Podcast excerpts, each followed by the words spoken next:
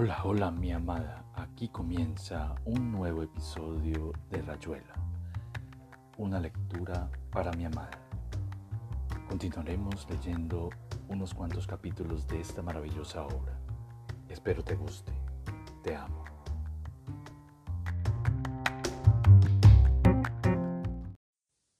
Capítulo 122 Las enfermeras iban y venían hablando de Hipócrates con un mínimo de trabajo, cualquier pedazo de realidad podía plegarse a un verso ilustre.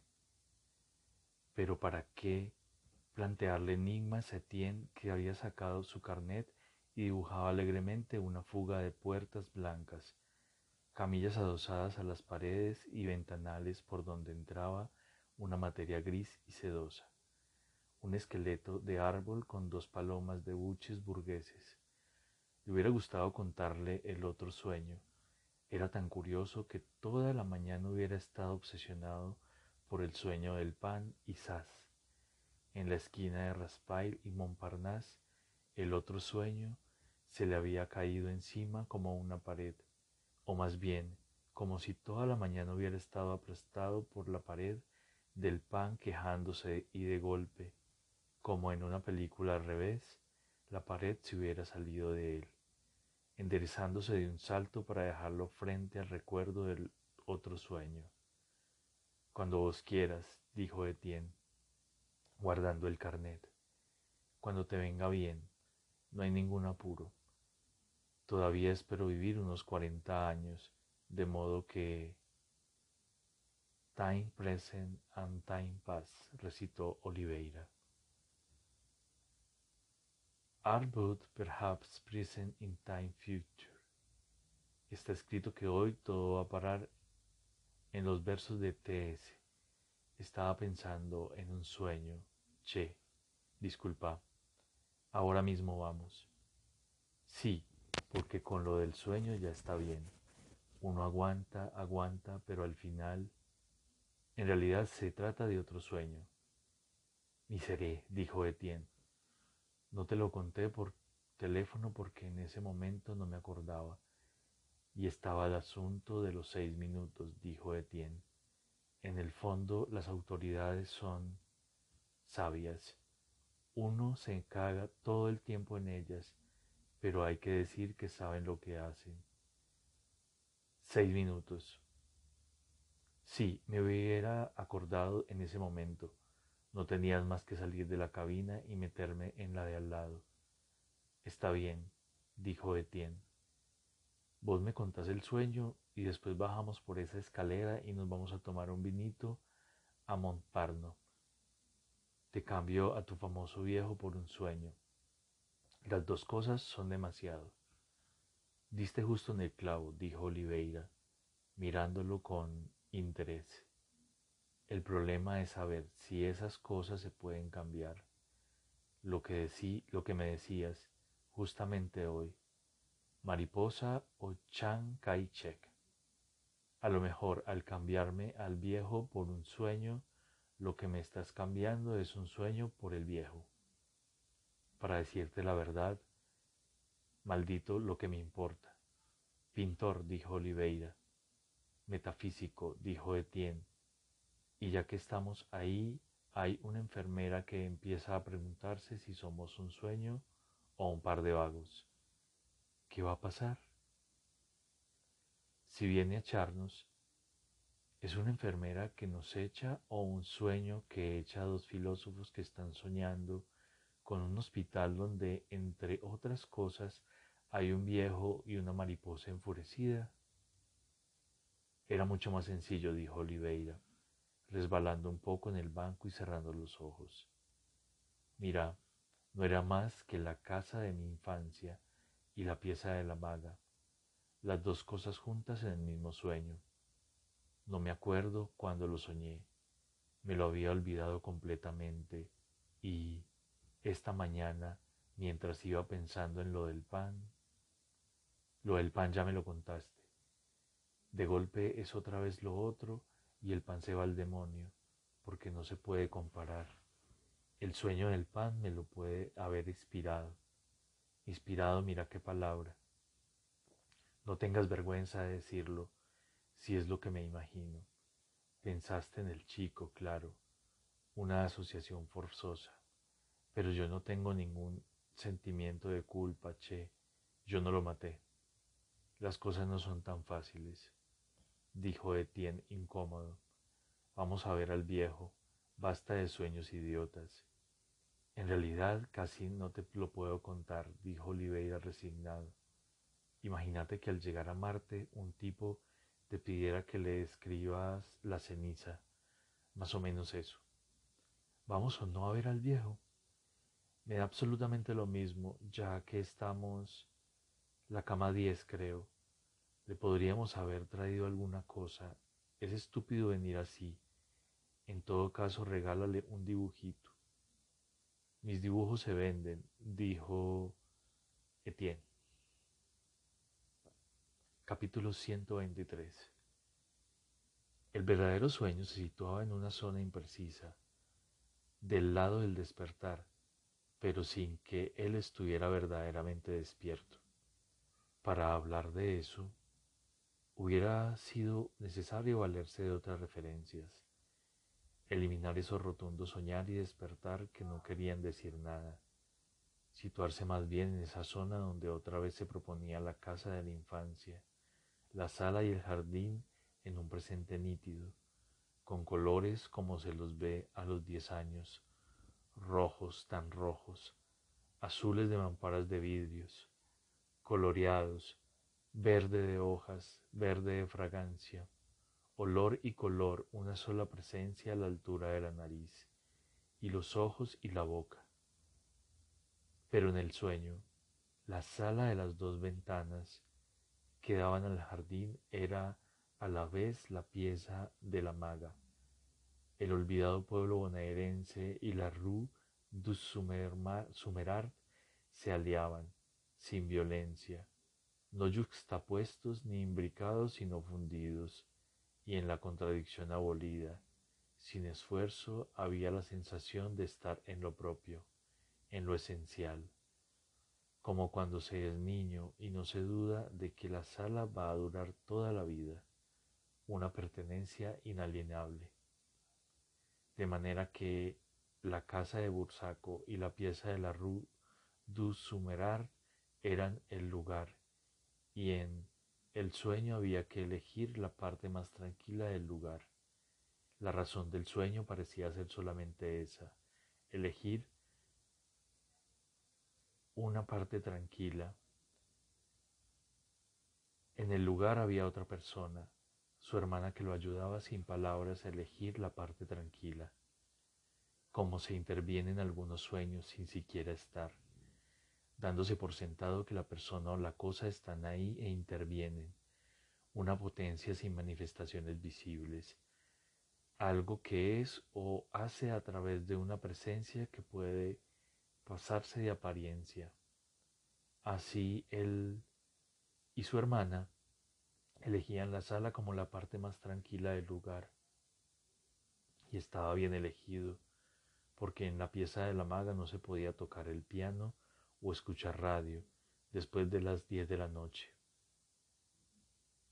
Inmediatamente el viejo de arriba empezaba a golpear en el techo o los del cuarto piso delegaban a una enana visca para que subiera a quejarse, sin una sola palabra, puesto que ni siquiera parecían estar ahí. Él y su hermana elegían la sala que daba al jardín, descartando la pieza de la maga. En ese momento del sueño Oliveira se había despertado, tal vez porque la maga había pasado una pierna por entre las suyas. En la oscuridad lo único sensible era el haber estado hasta ese instante en la sala de la infancia con su hermana y además unas ganas terribles de orinar. Empujando sin ceremonias la pierna de la maga, se levantó y salió a rellano, encendió a tientas la mala luz del water y sin molestarse en cerrar la puerta, se puso a mear apoyado con una mano en la pared, luchando por no quedarse dormido y caerse en esa porquería de water, completamente metido en el aura del sueño, mirando sin ver el chorro que le salía por entre los dedos y se perdía en el agujero o erraba vagamente por los bordes de la losa negruzca. Tal vez el verdadero sueño se le apareció en ese momento cuando se sintió despierto y meando a las cuatro de la mañana en un quinto piso de la Rue du Sumerar y supo que la sala que daba al jardín en Bursaco era la realidad. Lo supo como se saben unas pocas cosas indesmentibles, como se sabe que se es uno mismo, que nadie sino uno mismo estaba pensando eso. Supo sin ningún asombro ni escándalo que su vida de hombre despierto era un fantaseo al lado de la solidez y la permanencia de la sala, aunque después, al volverse a la cama, no hubiera ninguna sala, y solamente la rue de la rue du Sumerar supo que el lugar era la sala de Bursaco con el olor de los jazmines del cabo que entraba por las ventanas, la sala con el viejo piano Plutner con su alfombra rosa y sus sillitas enfundadas y su hermana también enfundada. Hizo un violento esfuerzo para salirse de Laura, renunciar al lugar que lo estaba engañando, lo bastante despierto como para dejar entrar la noción de engaño, de sueño y vigilia pero mientras sacudía unas últimas gotas y apagaba la luz y frotándose los ojos cruzaba el rellano para volver a meterse en la pieza, todo era menos, era signo menos, menos rellano, menos puerta, menos luz, menos cama, menos maga. Respirando con esfuerzo, murmuró, maga, murmuró París. Quizá murmuró hoy. Sonaba todavía a lejano, a hueco, a realmente no vivido. Se volvió a dormir con quien busca su lugar y su casa después de un largo camino bajo el agua y el frío. Capítulo 154 De todas maneras los zapatos estaban pisando una materia linoleosa.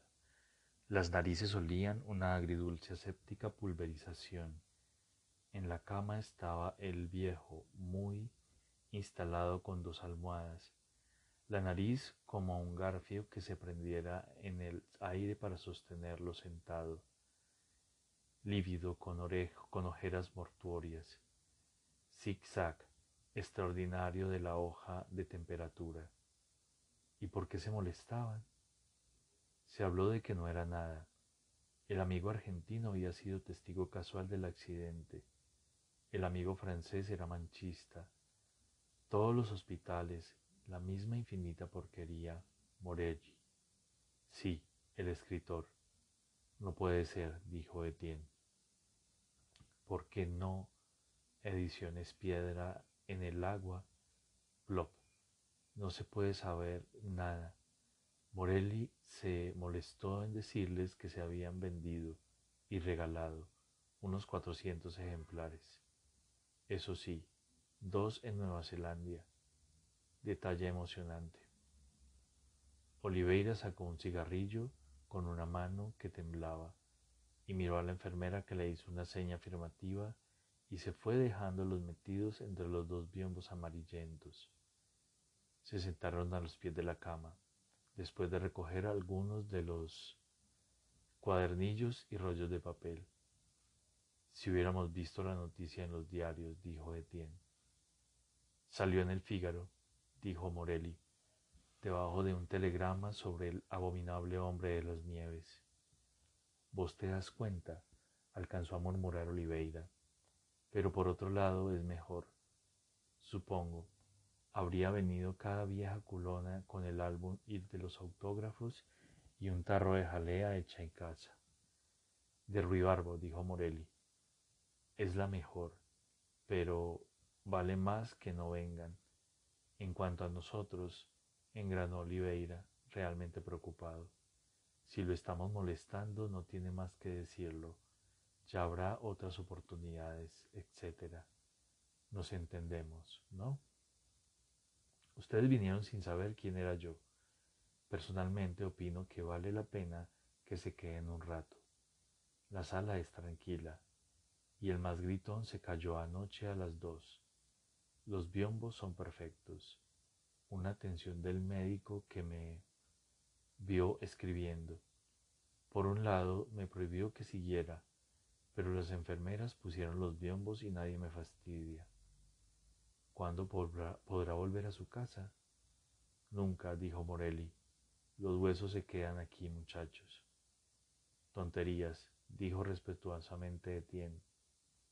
Será cuestión de tiempo, pero me siento bien. Se acabaron los problemas con la portera. Nadie me trae la correspondencia, ni siquiera la de Nueva Zelanda, con sus estampillas tan bonitas. Cuando se ha publicado un libro que nace muerto, el único resultado es un correo pequeño pero fiel.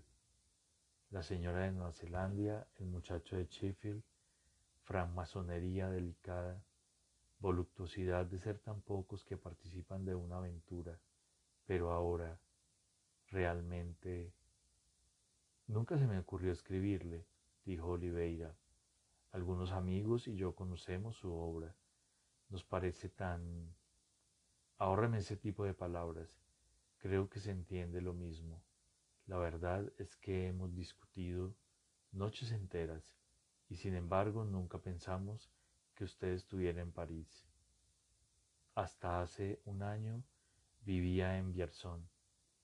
Vine a París porque quería explorar un poco algunas bibliotecas. Vierzon, claro. El editor tenía órdenes de no dar mi domicilio. Vaya a saber cómo se enteraron esos pocos admiradores. Me duele mucho la espalda, muchachos. Usted prefiere que nos vayamos, dijo Etienne. Volveremos mañana en todo caso. Lo mismo me va a doler sin usted, dijo Morelli. Vamos a fumar, aprovechando que me lo han prohibido. Se trataba de encontrar un lenguaje que no fuera literario. Cuando pasaba la enfermera, Morelli se metía el pucho dentro de la boca con una habilidad diabólica y miraba a Oliveira con un aire de chiquilín disfrazado de viejo que era una delicia. Partiendo un poco de las ideas centrales de un Esarapón, pero sin la pedantería y la confusión entre símbolos simbólicos periféricos y significaciones primordiales.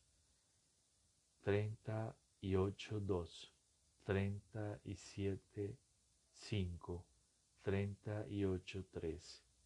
Radiografía, signo incomprensible.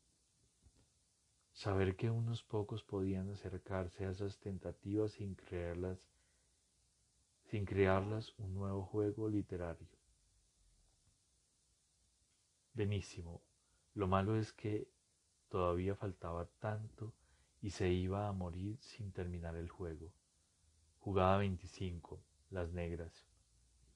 Abandonan, dijo Morelli echando la cabeza hacia atrás. De golpe parecía mucho más viejo. Lástima, la partida se estaba poniendo interesante. Es cierto que hay un ajedrez indio con sesenta piezas de cada lado. Es postulable, dijo Oliveira, la partida infinita. Gana el que conquista el centro.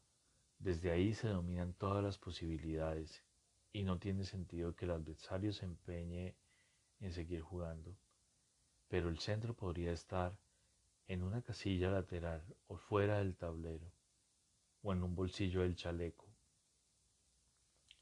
Figuras, dijo Morelli, tan difícil escapar de ellas con lo hermosas que son, mujeres mentales, ¿verdad? Me hubiera gustado entender mejor a Mayarmé, su sentido de la ausencia y del silencio era mucho más que un recurso extremo, un impasse metafísico. Un día en Jerez de la Frontera oí un cañonazo a 20 metros y descubrí otro sentido del silencio. Y esos perros que oyen el silbato inaudible para nosotros. Usted es pintor, creo. Las manos andaban por su lado recogiendo uno a uno los cuadernillos, alisando algunas hojas arrugadas. De cuando en cuando, sin dejar de hablar, Morelli echaba una ojeada a una de las páginas y la intercalaba en los cuadernillos sujetos con clips. Una o dos veces sacó un lápiz del bolsillo del pijama y, y numeró una hoja. Usted escribe, supongo. No, dijo Oliveira. ¿Qué voy a escribir? Para eso hay que tener alguna certidumbre de haber vivido. La existencia precede a la esencia, dijo Morelli sonriendo. Si quiere, no es exactamente así en mi caso. Usted se está cansando, dijo Etienne. Vamos, Horacio, si te largas a hablar. Lo conozco, señor, es terrible. Morelli seguía sonriendo y juntaba las páginas, las miraba, parecía identificarlas y compararlas. Resbaló un poco, buscando mejor apoyo para la cabeza. Oliveira se levantó. Es la llave del departamento, dijo Morelli. Me gustaría realmente... Se va a armar un lío bárbaro, dijo Oliveira. No, es menos difícil de lo que parece. Las carpetas los ayudarán. Hay un sistema de colores, de números y de letras. Se comprende enseguida. Por ejemplo, este cuadernillo va a la carpeta azul, a una parte que yo llamo el mar. Pero eso es al margen, un juego para entender mejor. Número 52. No hay más que ponerlo en su lugar entre el 51 y el 53. Numeración arábiga.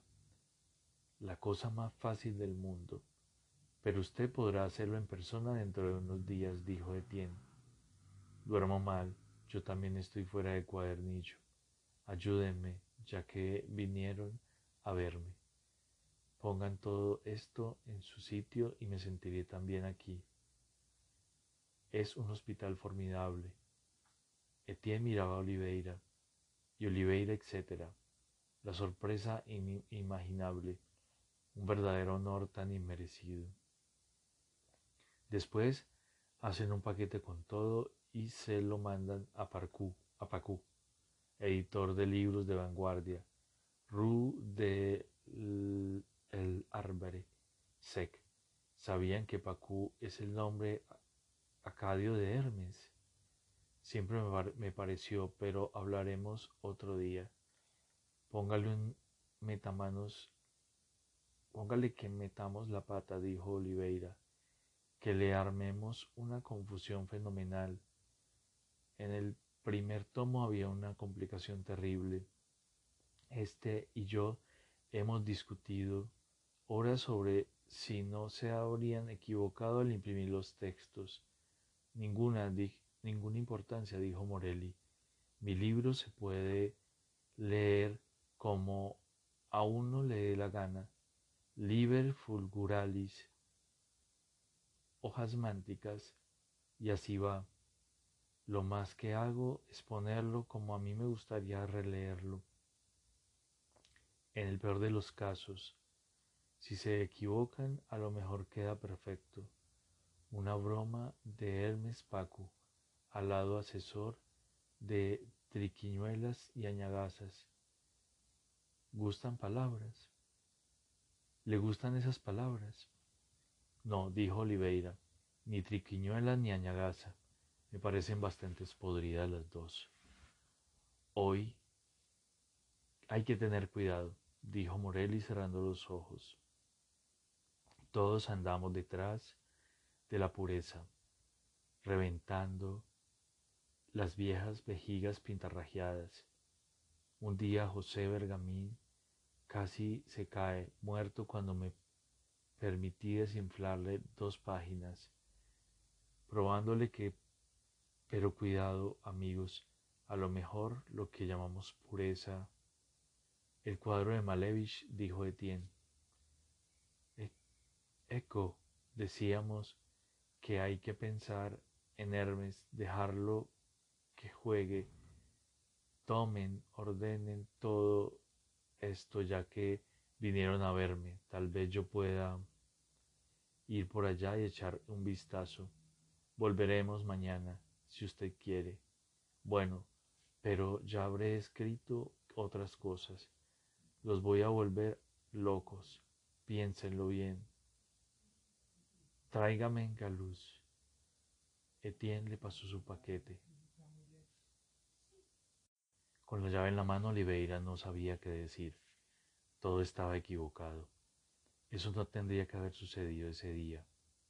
Era una inmunda jugada del ajedrez de sesenta piezas, la alegría inútil en mitad de lo peor, de la peor tristeza, tener que rechazarla como a una mosca, preferir la tristeza cuando lo único que le llegaba hasta las manos era esa llave a la alegría, un paso a algo que admiraba y necesitaba una llave que abría la puerta de Morelli, del mundo de Morelli, y en mitad de la alegría sentirse triste y sucio, con la piel cansada y los ojos legañosos, oliendo a noche sin sueño, ausencia culpable, a falta de distancia para comprender si había hecho bien todo lo que había estado haciendo o no haciendo esos días, oyendo el hipo de la maga, los golpes en el techo aguantando la lluvia helada en la cara,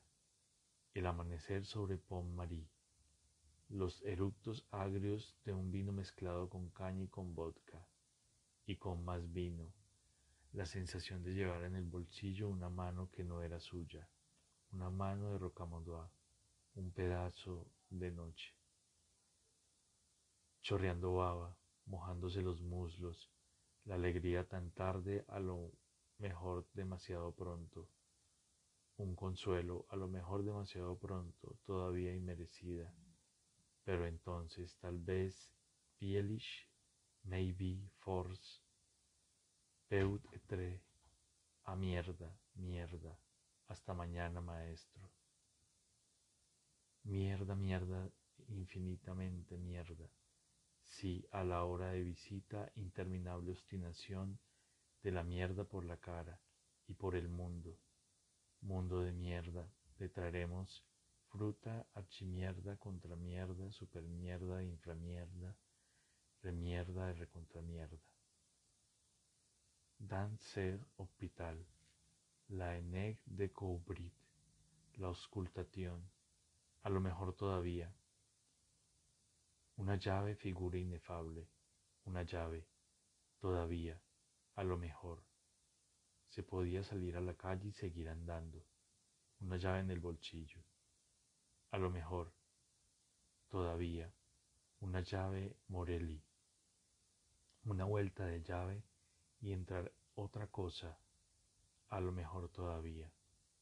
En el fondo es un encuentro póstumo, días más o menos, dijo Etienne en el café. Andate, dijo Oliveira. Está muy mal que te deje caer así, pero mejor andate. Avisales a Ronald y a Perico. Nos encontramos a las diez en casa del viejo. Mala hora, dijo Etienne. La portera no nos va a dejar pasar. Oliveira sacó la llave, la hizo girar bajo un rayo de sol. Se la entregó como si rindiera una ciudad.